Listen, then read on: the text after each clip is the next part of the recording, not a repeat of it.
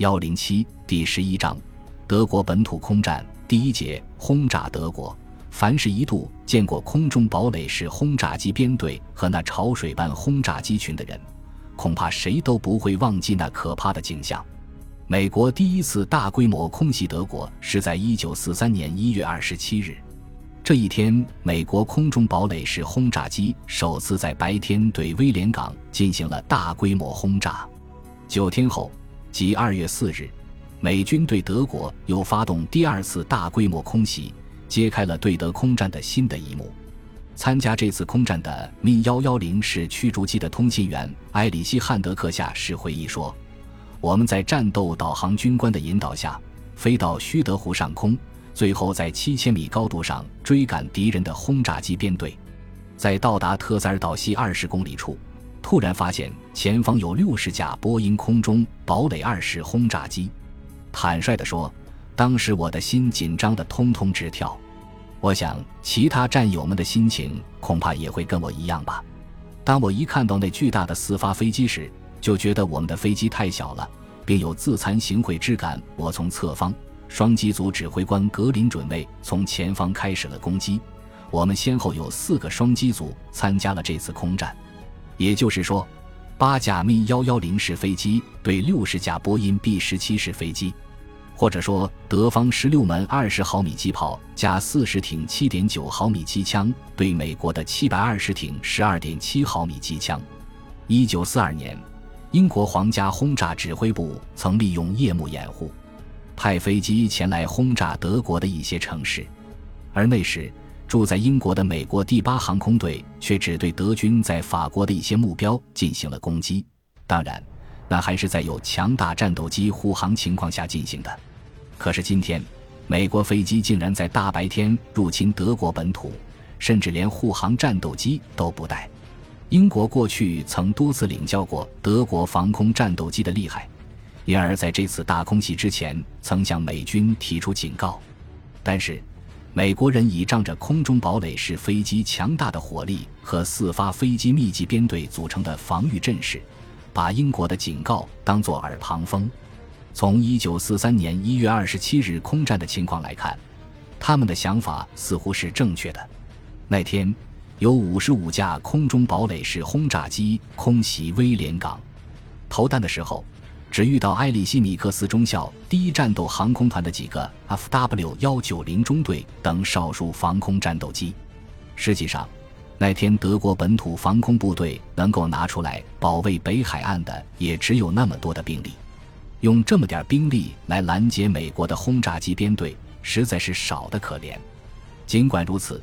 德国战斗机还是升空迎击，他们赶过敌机机群，在敌机编队很远的前方调转机头，在同一高度迎面扑向敌机。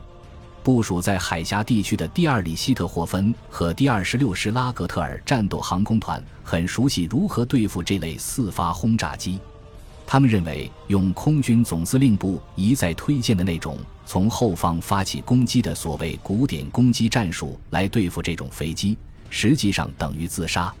然而，这种轰炸机对付来自前方的攻击却非常无能。就在这几秒钟内，双方以时速为一千公里的相对速度接近。在战斗机的瞄准距离，轰炸机的投影眼瞅着越位越大，但还没有进入射程之内。在进入射程的一瞬间，飞行员必须立刻射击，然后迅速向敌机的上方或侧方脱离，以免和敌机相撞。如果把握不住这可怕的瞬间，也就无法掌握这种攻击战术，这实容不得丝毫犹豫。一九四三年一月二十七日，空袭威廉港的波音 B 十七空中堡垒式轰炸机只有三架没有返回，这点损失并不算大。美军认为这种在白天以密集编队轰炸的战术挺不错，决计继续采用。还有一点，美军与英军不同。就是他们只轰炸德国的军事设施和工业中心。二月四日，美军实施了第二次大空袭，空袭地点仍是德国北部沿海地区。这一次，他们遇到了德国防空战斗机大机群的截击。除福克福夫式战斗机外，米幺幺零式驱逐机也参加了战斗。出动形式有双机编队，也有四机编队。舍雷尔中士通过无线电报告说，已与信使负五十分接触。保克，保克，保克的意思是攻击，是夜间战斗机的通信暗语。所有的密幺幺零式飞机都在机头上安装了鹿角状的雷达天线，它是在黑暗中也能看见敌机的雷达的眼睛。驾驶这些飞机的都是训练有素的飞行员。他们也做好了白天出击和美国空军交战的准备。第一夜战航空团第十一中队中队长汉斯约阿西姆亚布斯上尉率领以荷兰吕伐登为基地的第四大队的四个双机组也前来参战。曾参加过德意志湾空战，号称“空战之王”，眼下在德国最负盛名的夜战飞行员大队长赫尔穆特·伦特少校被禁止参加这次昼间空战。亚布斯上尉也是第七十六战斗航空团出来的老牌驱逐机飞行员。一九四零年夏季，他曾为德国轰炸机护航，在伦敦上空与喷火式战斗机交过锋。后来，该团的驱逐机大队大体上都改为夜战部队。如今，他们又重新参加了昼间作战。自从伦敦空战以来，虽然已经过去两年半的时间。但他们驾驶的仍然是密幺幺零式飞机，敌人可有了进步，已经发展到用四发的空中堡垒式重型轰炸机入侵了。亚布斯上尉与敌人的轰炸机群并排飞着，他在窥视着战机。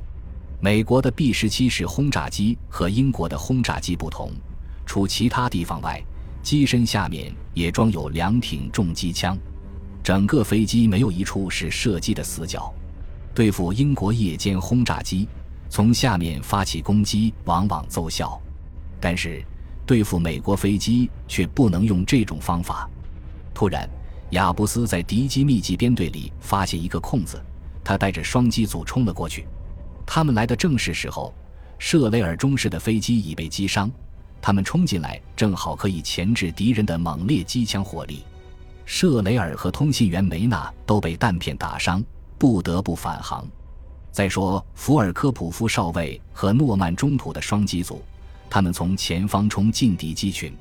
这两架飞机向一架空中堡垒式飞机发起攻击，敌机的一台发动机被打得冒出黑烟，掉了队。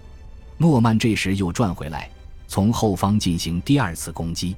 美国飞机的尾部机枪射击员毫不客气，把诺曼的飞机打着了火，结果。空中堡垒和梅塞施米特都起火坠落，不过后来曼诺在飞机下坠中又设法把飞机拉了起来，迫降在阿莫兰岛北海岸的浅滩上。第四个米幺幺零式飞机的双机组分别由海因茨·格林准尉和麦斯纳·格奥尔格·克拉夫特中士和汉德克驾驶，他们冒着敌机的枪弹，斜着从敌机编队上空穿过。他们采用多方向进攻战术，不断从上方、后方以及两侧轮番攻击那些掉队的空中堡垒式飞机。格林在进行第二次攻击时，费了好大周折才把一架空中堡垒式飞机击中起火，进入螺旋。与此同时，两架梅塞施米特式飞机的左发动机也都冒起黑烟。格林的座舱被打得尽是弹孔，麦斯纳也受了伤。当他们飞到吕发登快要着陆的时候，右发动机也失灵了。于是格林只好用机身迫降。克拉夫特比他稍强一点，但飞机也被打得像蜂窝一般。第一夜战航空团第四大队见参加了这场昼间第一次与空中堡垒式飞机交锋的飞机全部都受了伤。亚布斯上尉。格林准尉和诺曼中士击落三架 B 十七空中堡垒式飞机。这天晚上，当大队再次出战时，却损失了八架飞机，也就是损失了八架装有夜战必不可少的特种设备的飞机。后来，凡是参加昼间作战的夜战大队，差不多都遭到了同样的不幸。损失掉的飞机可以补充，但损失掉的人是无法弥补的。但是。在这样的战斗中，损失一些优秀飞行员总是难免的。我们的夜战飞行员好像一只猛虎，一旦地面导航军官把他们引向敌轰炸机，当雷达捕捉到目标并判明确系敌机之后，他们就会像饿虎扑食一样猛扑上去，然后紧紧咬住巨大的兰开斯特式飞机，把速度调得不快不慢，这样敌机就摆脱不掉死神了。通常，他们都能获得突袭机会，轰炸机很难侥幸逃脱。夜战飞行员就是这样训练出来的，而且逐渐成为夜战能手。但是，白天对付大编队的轰炸机，夜战使用的那一套战术就行不通了。要想在敌机的猛烈火力面前取胜，只能用几架飞机从正面进行突击。虽然夜战部队不熟悉骤战，德国空军还是出动了夜战部队。一九四三年二月二十六日。亚布斯上尉率领三个四机组对空袭埃姆登后返航的美国解放者式轰炸机 B 二十四进行了截击。第十二中队中队长卢德维希贝克尔上尉这次是第一次参加昼间战斗。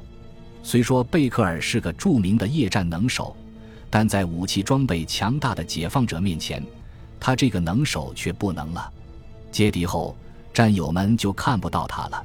贝克尔上尉和通信员施陶普都没有回来，也没有人看到他被击落，谁都不知道他们的下落。战斗结束后，这支部队出动了所有飞机到海面上搜索，直到天黑也毫无结果。贝克尔上尉对夜战是有绝对把握的，在这几个月里，他接连打掉许多架英国轰炸机，自己却从未受伤。然而，第一次昼间出击就送了命，在出发前。他刚刚得知，由于夜战中击落四十四架敌机，自己被授予百叶骑士十字勋章的消息。贝克尔之死在夜战部队中引起了严重的不安，人们不禁问道：难道空军已经困难到这种地步了吗？就连贝克尔这样的夜战能手，也非要参加他所不熟悉的昼间战斗不可吗？